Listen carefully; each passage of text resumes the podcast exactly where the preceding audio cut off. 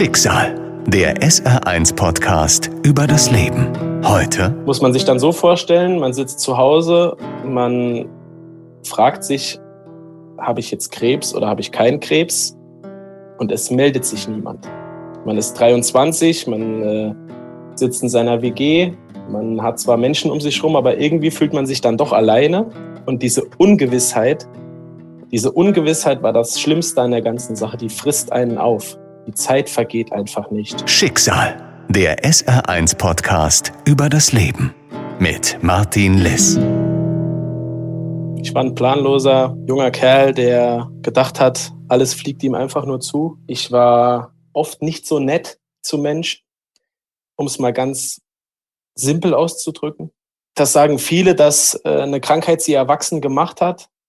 Ich glaube aber, dass mir das Ganze nur den Anschub gegeben hat, mal darüber nachzudenken, wer bin ich eigentlich, was will ich eigentlich und wer will ich eigentlich sein. Diese Krankheit hat mich auf eine verrückte Art und Weise total empathisch gemacht für die Empfindungen anderer Menschen. Es ist schwierig in Worte zu fassen.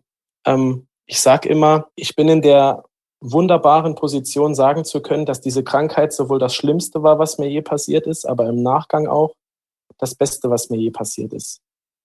Ich habe angefangen, endlich für meine Ziele zu arbeiten oder die akademische Bildung voranzutreiben und so weiter und so fort. Aber die zwei größten Punkte, und das ist auch das, was ich eigentlich immer so sage. Punkt eins, Gesundheit ist das Wichtigste, was es gibt. Und das sagt jeder, ich mache dann gerne ein Beispiel. Wenn man totalen Liebeskummer hat oder wenn man verletzt wird von einem Menschen oder es, man ist traurig, es geht einem schlecht, dann dreht sich die Welt weiter. Immer. Und man weiß ganz genau, es geht vorbei und ich werde da rauskommen.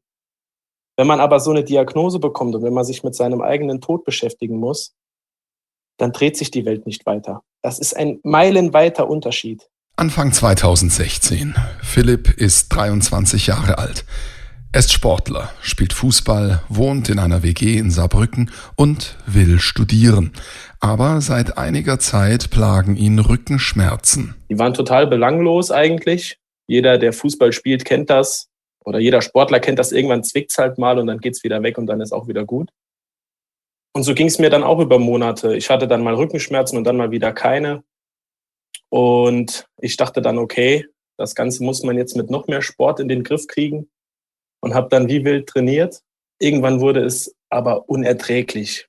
Und zwar nicht im Alltag, sondern nachts. Ich bin teilweise nachts wach geworden und hatte dann äh, fast Tränen in den Augen, als ich mich bewegen wollte, weil es in meinem Rücken wirklich, es war wie ein Stich mit einem riesen Messer, ähm, wo ich dachte, das kann jetzt nicht normal sein. Und dann habe ich es auch endlich mal zum Arzt geschafft, weil ich mir immer wieder eingeredet habe, ja, ist ja halb so wild. Muss nicht zum Arzt, das regelt sich von alleine. Und dann bin ich zu einem Orthopäden gegangen, zu einem guten Bekannten von mir. Und dann haben wir gerönt und dann ähm, sagt er, ja, es sieht ein bisschen komisch aus. Irgendwie ist am Iliosakralgelenk, da ist kein Spalt. Ähm, und da gibt's jetzt ja viele Möglichkeiten. Und dann hat er mich ähm, nach Homburg in die Uniklinik geschickt und hat gesagt, okay, geh mal zum Beckenspezialisten dort in die Unfallchirurgie und dann soll der sich das mal angucken. Die Stelle, an der es so weh tat, war im Prinzip das Kreuzbein, also wenn man vom Steißbein ein bisschen nach oben geht und dann nach rechts. Und es tat auch eben nicht nur dort weh, sondern das ist auch ausgestrahlt dann ins Bein, in den Rücken. Also das war dann aber nur nachts wirklich ein Höllenschmerz, der dann aber tagsüber wieder weg war. Äh, ist relativ tückisch, wenn man dann im Alltag immer denkt, ach, es geht ja und hofft dann eigentlich jeden Abend beim Einschlafen, hoffentlich tut's heute Nacht nicht weh. Und dann bin ich in Homburg aufgeschlagen und dann begann wirklich eine Odyssee, die im Nachgang immer noch eigentlich unglaublich ist. Dann bin ich in so eine Kabine und dann kam ein Arzt, der hat sich mich dann angeguckt und hat dann gemeint, ach ja, keine Ahnung, was wir da jetzt machen sollen, ist ja kein Unfall. Und ich habe dann halt nur darauf bestanden, ja, ich wurde extra hierher geschickt, Beckenspezialist und so weiter und so fort. Aber dann hat sich auch wirklich niemand darum so, so richtig gekümmert. Das Einzige, was dann gesagt wurde, ja, äh, Herr Häfner, Sie müssen jetzt äh, ein MRT machen und ein CT machen, damit wir uns das mal genauer anschauen können. Und das sind alles so Momente, die werde ich nie wieder vergessen. Auf meiner Überweisung stand dann, die sollen die LWS, also die Lendenwirbelsäule, untersuchen. Und ich habe schon vor der Untersuchung gesagt, bitte tut mir einen Gefallen und macht das Becken mit. Und dann hat die Arzthelferin natürlich gesagt, ja, wir müssen erstmal das machen, was auf dieser Überweisung steht. Ähm, wenn wir gar nichts sehen, dann sage ich Ihnen Bescheid und dann machen wir auch noch was vom Becken. Und da habe ich gesagt, okay. Gut, da lag ich da 25 Minuten in der Röhre. Äh, irgendwann kam dann aufs Ohr, ja, Herr Häfner, wir machen jetzt noch eine Beckenuntersuchung. Da habe ich gesagt, okay. Nachdem ich dann aus der Röhre draus war und die Arzthelferin mich angeschaut hat, habe ich schon gemerkt, irgendwas stimmt hier nicht. Ähm, sie kam dann zu mir und meinte, ja, wir melden uns bei Ihnen, der Arzt ruft Sie heute Mittag an, da ist etwas, so wie die dann eben reden. Die dürfen mir ja nichts sagen. Und dann steht man da und ist in dieser Ungewissheit erstmal gefangen, weil man hat ja dann doch das Gefühl, okay, wenn der Arzt mich schon anruft, dann ist es etwas, wo der tatsächlich persönlich mit mir reden muss. Ja, und dann bin ich nach Hause gefahren, lag auf meiner Couch und habe zwei, drei Stunden, die mir vorkamen, wie vier Tage auf diesen Anruf gewartet. Und dann meldete sich der Radiologe und sagte mir, ja, Herr Hefner, wir haben hier eine Raumforderung, äh, die ist so und so groß. Grundsätzlich können wir jetzt nicht sagen, ob das gut oder bösartig ist. Philipp muss sofort zurück ins Krankenhaus. Eine Computertomographie soll Gewissheit geben. Und ja, dann kam der Radiologe rein, hat sich mit mir die Bilder angeguckt und hat gesagt, okay, dieser schwarze Schatten da unten, das ist dieser Tumor. Und dann ist auch zum ersten Mal, als ich vor ihm gesessen habe, dieses Wort gefallen. Und das sah man dann richtig schön. Da war weißer Knochen und, und so ein schwarzer Schatten drüber. Und ähm, war dann doch ein ganz komisches Gefühl, das so zu sehen. Mit diesen Ergebnissen bin ich dann irgendwann wieder nach Homburg gefahren, denen ich immer wieder von vorne neu erklären musste, äh, warum ich überhaupt hier bin, was ich hier mache, weil immer wieder ein anderer Arzt in der Ambulanz auf mich gewartet hat und ich dachte mir nur, das kann doch jetzt eigentlich nicht äh, deren Ernst sein. Die Untersuchungen gehen weiter. Es muss eine Gewebeprobe entnommen werden, eine sogenannte Biopsie. Das passiert im Kernspin-Tomographen, auch MRT-Gerät genannt. Jeder, der eine MRT, also der so eine Röhre kennt, es kann schon durchaus mal ein bisschen beengend da drin sein, wenn man ein bisschen größer ist oder ein bisschen mehr Körperumfang hat. Ich lag dann ungefähr so zwei, zweieinhalb Stunden in dieser Röhre auf dem Bauch und bin immer wieder raus und reingefahren worden. Und immer wenn sie mich rausgefahren haben, haben sie im Prinzip mit dem Edding diesen Bereich, wo der Tumor sitzt, eingekreist. Immer enger, immer enger. Dann gab es eine Betäubung. Und als ich dann final rausgefahren wurde, kommt dann wie so ein riesiger Stanzer zum Einsatz. Ist ein fürchterliches Geräusch. Man merkt, also man ist ja taub dann da hinten, aber man merkt dann, wie die das Ding langziehen. Und dann surrt das da so in den Körper rein und man kriegt so eine Erschütterung und dann rupft das wie so ein Stück Tumor raus. Und dann war es gut, okay, dann haben die mich halt fertig gemacht wieder. Da bin ich auf mein Zimmer und in dem Zimmer waren dann noch drei weitere Patientinnen und die haben gegackert ohne Ende. Die waren, glaube ich, 80, 85 und ich lag da mit meinen 23 und wusste nicht so recht, wo hinten und vorne ist. Und dann habe ich mich auch an dem Abend auch selbst entlassen und bin nach Hause gefahren, weil ich mir eben das nicht zumuten wollte, da jetzt eine Nacht zu schlafen. Gut, und dann wurde mir eigentlich gesagt, die Ergebnisse aus dem Labor äh, sind eigentlich so in zwei bis drei Tagen da. Das war nicht der Fall. Beziehungsweise sie waren da, aber es hat sich einfach niemand bei mir gemeldet. Muss man sich dann so vorstellen, man sitzt zu Hause, man fragt sich, habe ich jetzt Krebs oder habe ich keinen Krebs? Und es meldet sich niemand. Man ist 23, man äh, sitzt in seiner WG, man hat zwar Menschen um sich herum, aber irgendwie fühlt man sich dann doch alleine. Und diese Ungewissheit, diese Ungewissheit war das Schlimmste an der ganzen Sache. Die frisst einen auf. Die Zeit vergeht einfach nicht. Und nach zehn Tagen habe ich dann tatsächlich mal angerufen und dann sagt mir die nette Frau am Telefon, ja, Herr Hefner, das Ergebnis ist schon seit sieben Tagen da. Und dann habe ich halt gefragt, ja, hatte denn niemand die Idee, mich dann mal anzurufen oder mal sich bei mir zu melden. Ja, das tut ihr leid. Und sie hat mir dann am nächsten Tag gleich einen Termin gegeben. Und dann war Hopper der Top. Der Tag, an dem Philipps Welt aufhört, sich zu drehen, ist ein Tag im September 2016. Ein Tag, den Philipp nie mehr vergessen wird. Ich habe mich am Schalter angemeldet. Ich saß dann zwischen denjenigen, die auf der Arbeit umgeknickt sind, kam dann in diese Arztkabine. Und dann kommt ein Arzt, dessen Name ich nie wieder vergessen werde und der nachher auch noch, äh, noch mal in der Geschichte vorkommt. Der kommt dann da rein mit einer Mappe von mir, schaut mich an und sagt, ja, warum sind Sie denn hier? Und dann habe ich ihn angeguckt und habe ihn gefragt, ob er denn nicht in meine Akte reingeschaut hat, wenn er sie schon in der Hand hat. Und dann meinte er, nee, äh, noch nicht, äh, viel zu tun. Und dann habe ich ihn angeguckt und habe gesagt, ähm, ja, ich würde gern wissen, ob ich Krebs habe oder nicht. Und dann war er schon so ein bisschen erschrocken, hat sich dann hingesetzt, hat die Akte aufgeschlagen und den Blick werde ich niemals mehr vergessen. Er erschrickt, als er die Akte liest. Und in dem Moment, ohne dass er es gesagt hat, war mir eigentlich klar, okay, das war's. Und er sagt zu mir, ja, Herr Häfner, wir haben chondroide Zellen in Ihrem Tumor gefunden. Das äh, ist ein Hinweis auf ein Chondrosarkom. Und ich gucke den halt an und sage, okay, und was ist ein Chondrosarkom? Geben Sie mir Infos dazu, helfen Sie mir auf die Sprünge. Und, und dann kommt ein Satz, der eigentlich so richtig fassungslos macht.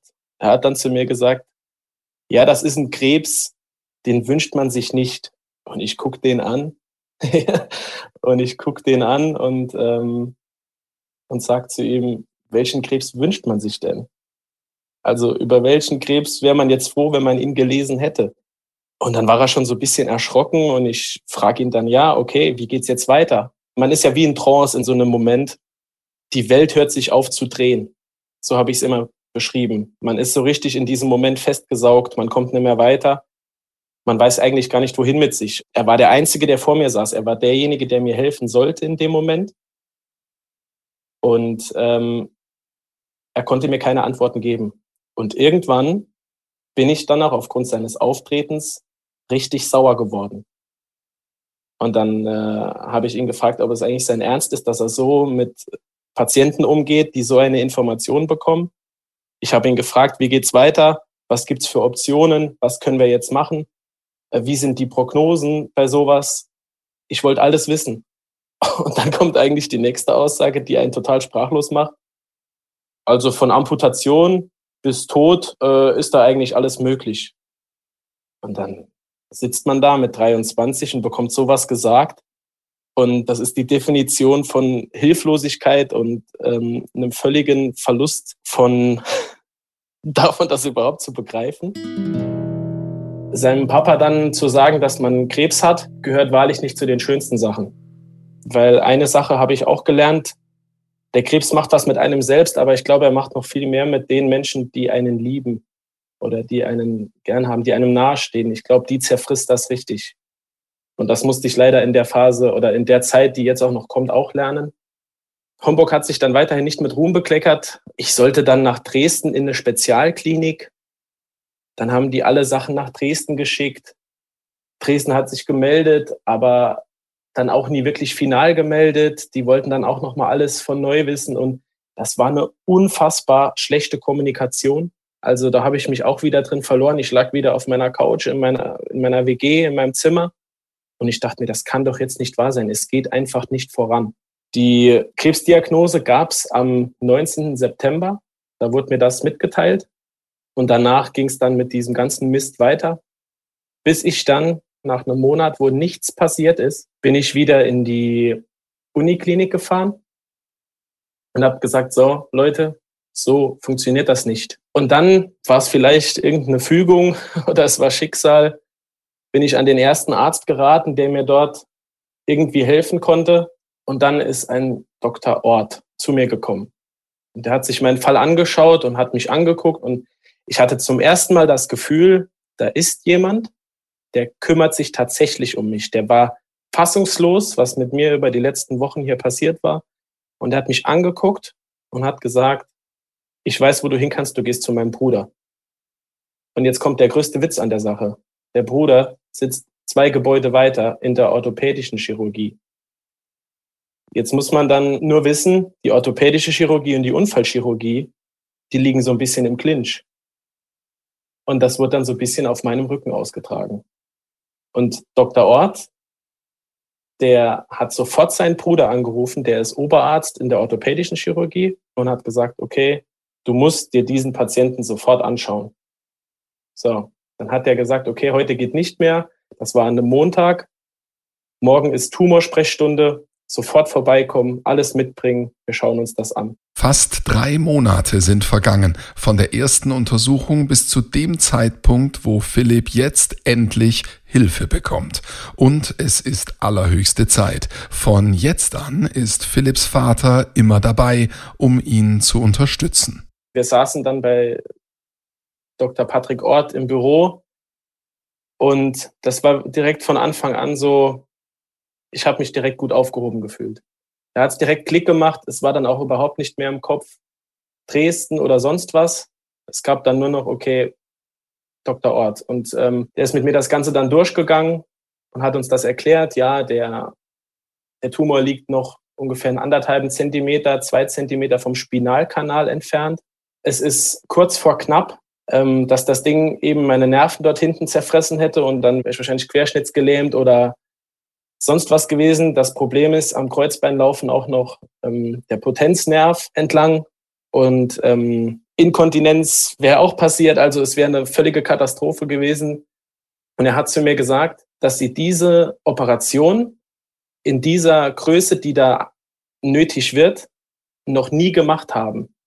Aber dass er alle Teile, die darin vorkommen, eben schon gemacht hat. Und dass er sich absolut zutraut, das zu tun. Und ich war von vornherein eigentlich auf seiner Seite. Ich habe nur die ganze Situation in dem Moment, glaube ich, noch nicht so begriffen, weil meine erste Frage an ihn war, okay, was wird dann da gemacht? Kann ich da denn wieder Fußball spielen danach? Er hat mir dann erklärt, ja, wir, wir schneiden auf, wir entfernen den Tumor großflächig. Der Tumor hat an den Gluten gefressen, er hat die so infiltriert. Das heißt, wir entfernen ein Stück Gluteus, das ist der Po-Muskel. Da hat er gesagt, okay, wir müssen das entfernen, dann lösen wir den ab. Wir müssen Becken wegsägen, wir müssen Kreuzbein wegsägen und wir müssen das Ganze wahrscheinlich verschrauben. Er hat dann gesagt, dass das auch eine Operation ist, die mit sehr hohem Risiko verbunden ist. Viele Nerven in der Umgebung, viele Gefäße und vor allem der Beckenknochen, der produziert ja im Prinzip die Blutkörperchen. Wenn man den aufschneidet, geht das Bluten richtig los.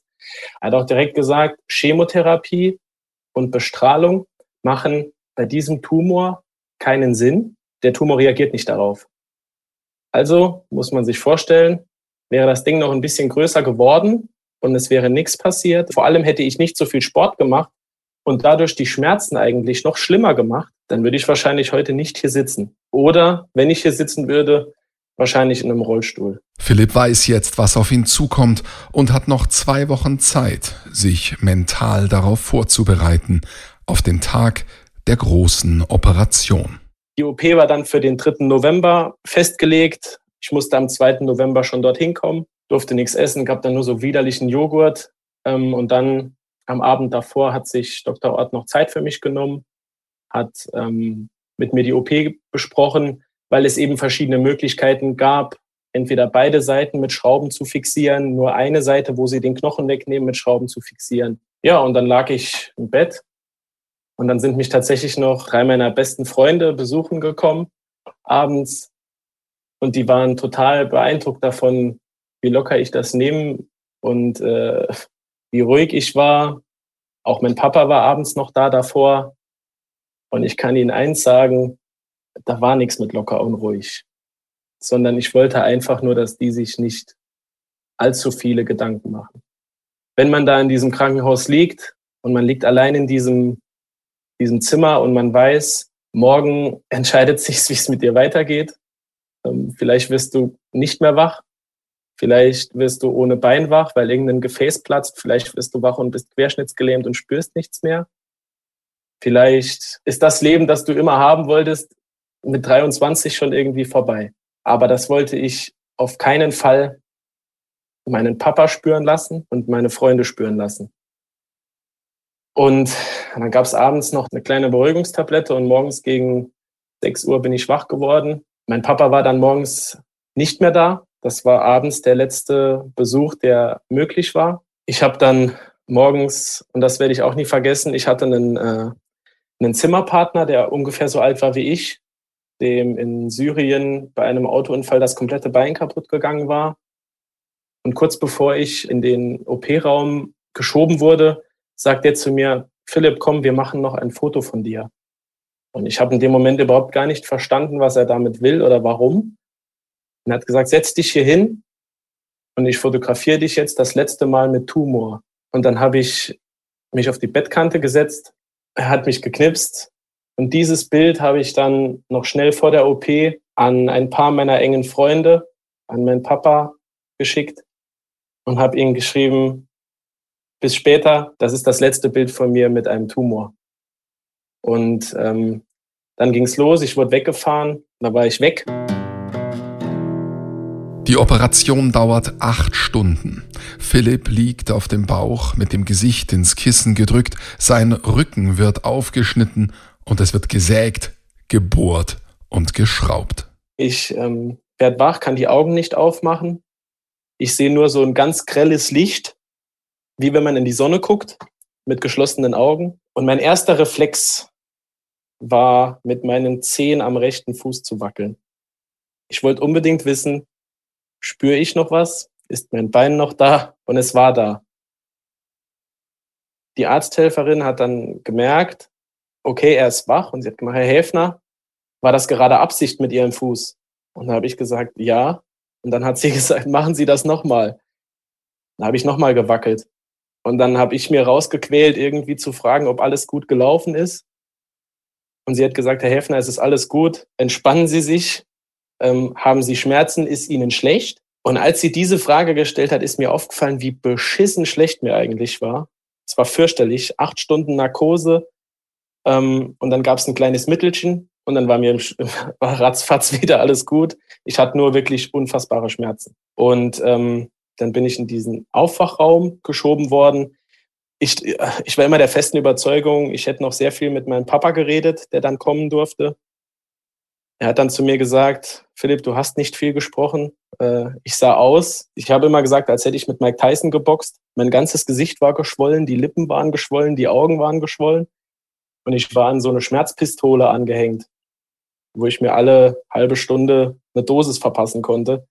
Mein Papa hat mir gesagt, ich habe im Prinzip immer für zehn Minuten geschlafen, habe ganz kurz was zu ihm gesagt oder was genuschelt, wollte mir den nächsten Drücker verpassen, hat nicht geklappt, bin wieder eingeschlafen.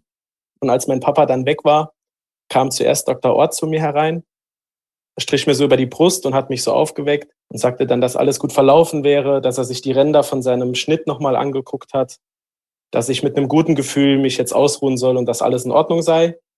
Und dann kam Dr. Fritsch, den ich zu diesem Zeitpunkt zum ersten Mal sehe. Und er sagt dann zu mir, ja, ich bin der Dr. Fritsch, ich habe Ihnen die Schrauben eingesetzt und habe mit operiert. Und er hat dann so einen kleinen Piekser dabei gehabt und hat dann in meinen Zehe und an die verschiedenen Punkte am Bein nach oben, am Rücken gepiekst. Und auf einmal geht der unter die Decke nimmt sich meinen kleinen Freund und äh, piekst dort rein und sagt, haben Sie das gemerkt? Dann mache ich ja. Und dann macht er Glück gehabt. Die Nerven hatte ich nämlich auch in der Hand.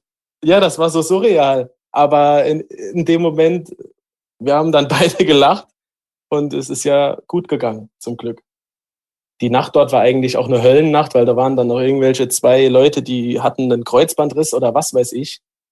Und die haben da äh, die Bude zusammengeschrien und äh, gejammert ohne Ende. Und ich lag da aufgeschnitten wie ein Rind auf meinem Rücken. Ich konnte mich keinen Millimeter bewegen, hatte so viele Schmerzen, das war unfassbar.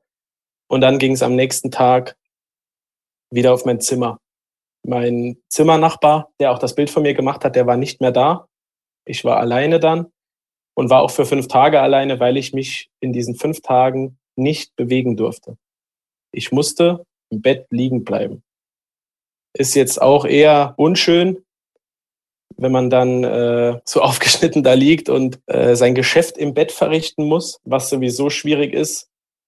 Erstens im Liegen, ohne sich irgendwie krumm machen zu können. Und zweitens, während man im Prinzip in der Körpermitte komplett aufgeschnitten ist ja, die fünf Tage vergingen dann. Nach drei Tagen gab es dann auch den ersten Besuch, also von Freunden. Papa war natürlich früher da schon. Ja, und dann lag ich da, voll auf Schmerzmittel und äh, nicht so wirklich wissend, wo es hingeht. Natürlich probiert man dann auch immer mal, sich so irgendwie zu drehen, aber keine Chance. Und irgendwann gab es dann auch das Luftbett. Das war dann im Prinzip mit unten so einem Propeller, wo man dann im Prinzip auch wie auf einer Wolke liegt. Das Problem, die mussten mich ja dort auch irgendwie reinkriegen. Und da kann ich sagen, als mich die da, fünf oder sechs Mann haben mich dann von dem einen Bett in das andere verfrachtet und das war das erste Mal, dass ich vor Schmerzen geschrien habe. Das war auch so der Moment, wo mir bewusst wurde, was da hinten eigentlich alles passiert ist. Ich bekam zwei Schrauben in die Wirbelkörper L4 und L5. Ich bekam zwei Schrauben in den Beckenknochen und das Ganze wurde mit einem Metallstab verbunden. Zusätzlich wurde da Knochen weggesägt und Muskel weggesägt. Also es war volles Programm. Das war Wahnsinn. Und als ich dann zum ersten Mal mich so ein bisschen drehen konnte und, und habe die Krankenschwester gefragt, ob sie mal ein Bild von meiner Narbe machen kann, dann kam es auch bei mir an, was da eigentlich alles passiert ist. Insgesamt war ich drei Wochen im Krankenhaus. Als ich nach fünf Tagen aufstehen durfte, war ich sehr überrascht von mir selbst, weil ich ohne Krücken laufen konnte. Ähm, ich bekam so einen Laufwagen und dann habe ich die Physiotherapeutin damals gefragt, darf ich mal ohne probieren? Ich würde gern wissen, wie mein Körper sich jetzt anfühlt. Und ich konnte laufen. Ich habe zwar gehumpelt ohne Ende, aber ich konnte laufen. Und das war schon mal, es war ein sehr schöner Moment. Ich hatte viel Besuch in den drei Wochen. Die Leute, die da da waren, die werden auch immer einen ganz speziellen Platz in meinem Herzen haben. Es war aber auch so, dass es Leute gab, die nicht da waren. Haben sich beispielsweise Freundschaften erledigt, ähm, von denen man niemals gedacht hätte, dass sie sich erledigen, aber es kam dann so. Sein längster Freund kommt ihn nicht im Krankenhaus besuchen. Er sagt, er könne es nicht, weil er ihn so nicht sehen kann. Philipp glaubt ihm das nicht. Auch seine Mutter, die von seinem Vater getrennt lebt, kommt nicht ins Krankenhaus. Umso wichtiger sind Philipp die Besuche seines Vaters, seiner Stiefmutter und seiner Freunde. Und dann nach drei Wochen ging es nach Hause. Und jetzt kommt der besagte Arzt nochmal ins Spiel, der das Ganze so schön zu Beginn verkackt hat, wenn man das so sagen darf. Einer meiner besten Freunde ist mich abholen gekommen nach seiner Arbeit. Und ja, ich habe die Tasche schon gepackt bekommen und so weiter und so fort. Und wir gehen aus dem Krankenzimmer raus. Und wer steht da? Der gute Arzt, der mir die Diagnose nahegebracht hat. Und das ist sehr sehr ungewöhnlich, denn es ist ein ganz anderes Gebäude, es ist ein ganz anderer Fachbereich, in dem er nicht tätig ist, dass der in diesem Moment vor dieser Tür gestanden hat. Das sollte wohl so sein. Ich habe keine Ahnung warum. Ich bin dann rausgehumpelt auf meinen Krücken, habe ihn angeguckt und er hat mich angeguckt und äh, er hat gemerkt, okay, irgendwoher kenne ich den Typen. Und ich habe ihn angeguckt und habe ihn gefragt, ob er sich noch an mich erinnert. Und dann hat er mich angeguckt und hat gesagt, ja. Und dann habe ich zu ihm gesagt, das nächste Mal machen Sie bitte Ihren Job richtig. Und wie Sie sehen, keine Amputation, noch nicht tot. Ich marschiere jetzt nach Hause. Zwei Wochen später ist Philipp wieder bei seinem Orthopäden zur Nachuntersuchung, die aber völlig anders verläuft als gedacht. Und ich marschiere dort rein und ich sitze in diesem Wartebereich und ich denke mir nur, irgendwas stimmt hier nicht. Leute immer wieder vor mir rein, die schon später kamen und, äh, und so weiter und so fort. Und ich saß da und dachte mir, irgendwie ist das komisch. Und irgendwann, tatsächlich wie im Film, war dieser Warteraum irgendwann leer und ich saß alleine da. Und dann hat mich Dr. Ort reingerufen. Und da ich damit gerechnet habe, dass ich jetzt Infos über meine kommende Bestrahlung kriege, dass ich Infos über die Reha-Maßnahmen bekomme, dass ich ganz viele Infos bekomme, habe ich mein Handy genommen, habe auf Sprachaufzeichnung gedrückt und habe es auf den Tisch gelegt, weil ich das im Nachgang wieder anhören wollte, weil ich super nervös war. Und dann fängt er an zu reden und mir ist sofort dieses Gefühl, wenn sich der Magen so zusammenkrampft. Und er sagt, Herr Häfner, ich habe keine guten Neuigkeiten für Sie. Und ich war dann perplex und habe gefragt, warum? Sie haben doch gesagt, da hinten, Sie haben sauber geschnitten, es sieht gut aus, gibt keine Anzeichen, dass was vergessen wurde und so weiter und so fort. Und dann sagt er, ja, da hinten ist auch alles in Ordnung. In der sogenannten Tumorkonferenz hat sich der Radiologe meine Bilder angeguckt, äh, wo untersucht wurde, ob der Tumor gestreut hat. Und er ist der Ansicht, dass es in meiner Lunge Absiedlungen gäbe. Das heißt Lungenmetastasen. Als Zusatz sagte er dann noch, das ist natürlich ein schöner Scheiß. Ähm, Dr. Ott war nur der Überbringer dieser Nachricht. Er hat das Ganze nicht diagnostiziert und nichts. Und ich frage ihn dann, heißt das jetzt, ich sterbe? Und seine Antwort war nein, nicht zwingend. Und genau dieses Gespräch habe ich immer noch auf meinem Handy. Das schleppe ich von jedem Handy aufs nächste und das werde ich nie wieder löschen oder sonst was, weil in dem Moment war gerade alles wieder eingebrochen, was eigentlich wieder gut war. Ich kam voller Stolz dort rein und auf einmal heißt es Lungenmetastasen und das Ding reagiert nicht auf Chemo und Bestrahlung. Das heißt, das wären Riesenoperationen gewesen oder eben keine, wenn das Ding inoperabel wäre. Oder die Dinger. Es waren ja ganz viele. Dr. Ort hat mich dann in die Onkologie geschickt. Zuvor musste ich aber leider nochmal ein Telefonat tätigen und musste meinen Papa anrufen. Und das ist auch ein Telefonat, das ich niemals mehr vergessen werde. Ich habe ihn angerufen und habe nur gesagt, Papa, komm bitte nach Homburg. Und er fragt nur schlimm und ich sage ja. Und er hat aufgelegt und ist gefahren gekommen. Ich bin dann äh, ein Gebäude weitergeschickt worden, habe mit Dr. Ort vorher noch so ein bisschen darüber gesprochen. Mein Papa war dann irgendwann da und wir sitzen bei ihm im Büro und er hat mich dann unterrichtet. Ja, unser Radiologe hat in ihrer Lunge Absiedlungen gesehen, äh, sogenannte Metastasen. Herr Häfner, ich mache es gleich kurz. Sie haben allerhöchstens noch zwei Jahre zu leben. Und in dem Moment sitzt man da und ich habe es vorhin ja schon mal gesagt, die Welt hört sich auf zu drehen. Und das da war ein, das war kein Aufhören, das war ein, also das war, das war unfassbar. Es war, als, es war, als wäre alles explodiert und äh, nichts mehr da. Er würde mir empfehlen, eine Liste zu machen mit Dingen, die ich unbedingt noch machen will. Eine Familie gründen, dafür wäre jetzt keine Zeit mehr. Und dann sitzt man da und denkt sich, wow. Aber mein Papa und ich hatten beide eigentlich die gleiche Reaktion. Wir haben ihn gefragt, ob das eigentlich sein Ernst ist und ob er vielleicht auch mal noch irgendwie auf die Idee kommt zu sagen, was wir dagegen tun können. Und dann sagt er, ja, äh, wir müssen ein PET-CT machen. Ein PET-CT ist im Prinzip ein CT, wo man so eine Art, ich glaube, Zuckerlösung gespritzt bekommt und dann fangen Orte im Körper an zu leuchten, in denen viel Zellteilung vor sich geht. So, also damit kann man ganz gut dann Tumore oder solche Sachen äh, sichtbar machen. Wir machen erstmal ein PET-CT und dann gucken wir, ob die, ob die Dinger inoperabel oder operabel sind. Dann saß ich da und es hieß, ich hätte noch zwei Jahre zu leben und keine Familie mehr gründen, nichts. Und tatsächlich hatte ich auch nie den Gedanken daran, eine Familie zu gründen. Aber als er mir das gesagt hat, habe ich mich auf meiner Veranda sitzen sehen und die Enkelkinder im Garten Fußball spielen sehen. Und habe mir gedacht, das wäre doch so schön, wenn das irgendwann eintreten könnte. Ein Kumpel von mir, keine Ahnung warum, aber der war der festen Überzeugung, der hat mir immer gesagt, Philipp, die machen einen Fehler. Ich bin mir sicher. Und ich habe ihm dann gesagt, hey, wir haben mir das so vielen Ärzten und so klipp und klar gemacht, dass ich sterben werde. Hör auf, mir jetzt so einen Floh ins Ohr zu setzen. Lass den Scheiß bleiben einfach. Ich finde mich damit ab und dann ist gut. Ein zweites Mal Todesangst.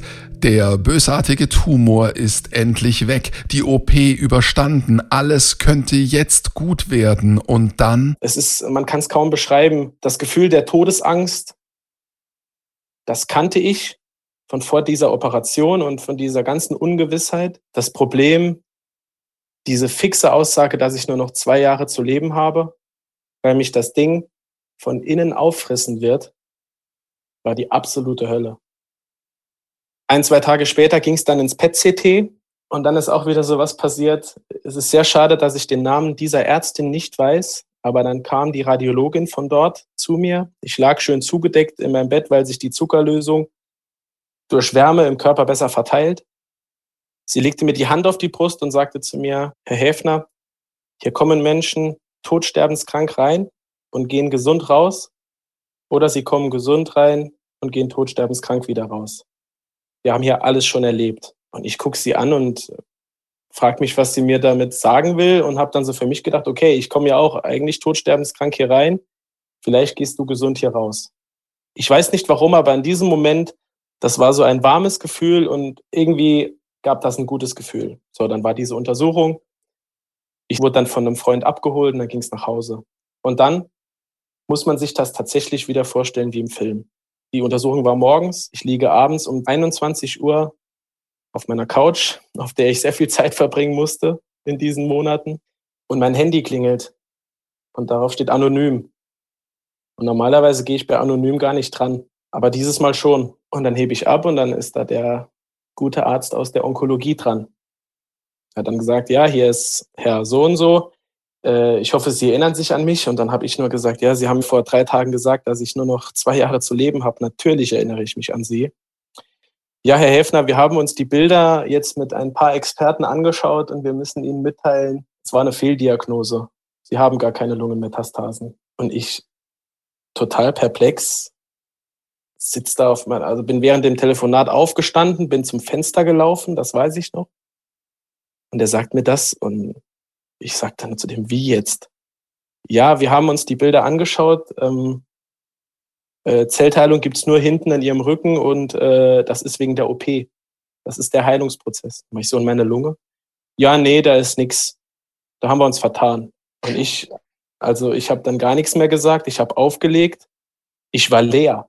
Also das war eine Achterbahnfahrt. Und das Problem daran ist, wenn derjenige einem drei Tage vorher gesagt hat oder zwei Tage vorher gesagt hat, man wird in zwei Jahren sterben und revidiert das Ganze aber und sagt einem dann, dass man gesund ist, dann glaubt man ihm nicht. Da liegt man emotional brach. Da ist gar nichts mehr. Man ist, äh, man ist leer. Und tatsächlich war meine erste Reaktion ja auch, sicher. Ist das klar, dass das so ist? Ja, absolut. Absolut sicher. Und dann kam sowas. Man kann sich in dem Moment auch nicht freuen. Man, man, man glaubt dem Menschen ja dann nicht, der sich vorher auch schon mal absolut sicher war es ist Wahnsinn. Ich bin dann so auf die Knie in meinem Zimmer und habe mich auf den Boden gelegt und gefühlt habe ich gar nichts. Ich war leer. Das Gefühl, dass die Welt sich wieder beginnt zu drehen, war da noch nicht da, obwohl es in diesem Moment hätte kommen müssen. Im Januar 2017 geht die Behandlung weiter.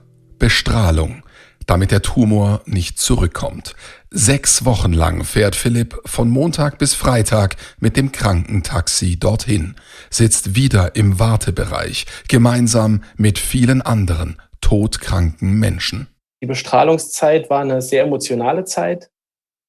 Und vor allem, das muss man sich mal vorstellen, die Bestrahlung, man geht dort rein, man ist komplett nackt, legt sich auf eine eiskalte Platte die so ein bisschen hochfährt. Rundherum fährt so ein Greifarm. Und dann darf man sich vorstellen, als 23-Jähriger liegt man komplett nackt auf dieser Platte. Es ist arschkalt. Und dann kommen drei Arzthelferinnen und packen den kleinen Freund in eine riesige Eisenkugel. Und dann liegt man da wie ein Stück Fleisch und wird bestrahlt. Das ist auch für den Kopf nicht so einfach, Leute immer so nah an einen ranzulassen und das zuzulassen. Und drei Wochen lang war das eigentlich super. Also hatte ich keine Beschwerden davon und dann hat's halt reingehauen. Ähm, Erbrechen, Durchfall, Schlafprobleme und das absolut größte Problem, die Haut verbrennt ja. Und das war ja die frisch operierte Stelle. Und die Narbe, das war rohes Fleisch. Ich konnte nicht mehr auf dem Rücken liegen, ich konnte keine Hose dort oben hinziehen. Das war dann die letzten drei Wochen ein Höllenritt. Und dann äh, war es aber auch irgendwann gut. Und das Verrückte daran war, drei Tage nach der Bestrahlung war fast alles schon wieder weg. Also die Wunde ist zugeflogen, förmlich, das war Wahnsinn. So, und dann war meine Behandlung abgeschlossen. Und dann hat Dr. Ort am 7. März 2017 mich bei einer Nachuntersuchung davon unterrichtet, dass ich jetzt gesund sei. Auf die Art und Weise, wie man nach so kurzer Zeit vom Krebs gesund werden kann. Fünf Jahre später, 2021. Philipp hat seine letzte Untersuchung. Und Dr. Ort hat die wunderschönen Worte zu mir gesagt. Herr Häfner, Sie sind jetzt zu 100 Prozent geheilt. ihr Risiko ist jetzt wieder genauso hoch wie vorher auch, also wie bei jedem normalen anderen auch. Und das war eigentlich der Moment, man wartet auf ihn. Und es ist fürchterlich. Ich bin als 23-jähriger, planloser junger Kerl dort rein und äh, bin mit Krebs wieder raus und äh, bin dann irgendwann zum Glück ohne den Krebs wieder raus und habe mir dann gedacht, okay, mit 28 bist du wieder gesund, wenn alles gut läuft. Und jetzt war im vergangenen Jahr, war der Moment da und ich habe es von meinen Freunden nie so zugegeben, welche, welche Angst man da eigentlich hat. Und ich bin danach, nach meiner Radiologieuntersuchung dann und nach dem letzten Besuch bei Dr. Ort, saß ich im Auto und habe Rotz und Wasser geheult. Es war unfassbar. In mir hat sich all das gelöst, was sich fünf Jahre lang angestaut hat. Ich konnte es eigentlich gar nicht glauben. Es war so schön, das war eine Gefühlsexplosion, unfassbar. Mir ging es aber eigentlich damals schon ab dem 7. März ganz gut und jetzt wird es eigentlich auch nochmal Wahnsinn, weil im Nachgang, was ich mir da eigentlich zugemutet habe, war total irre.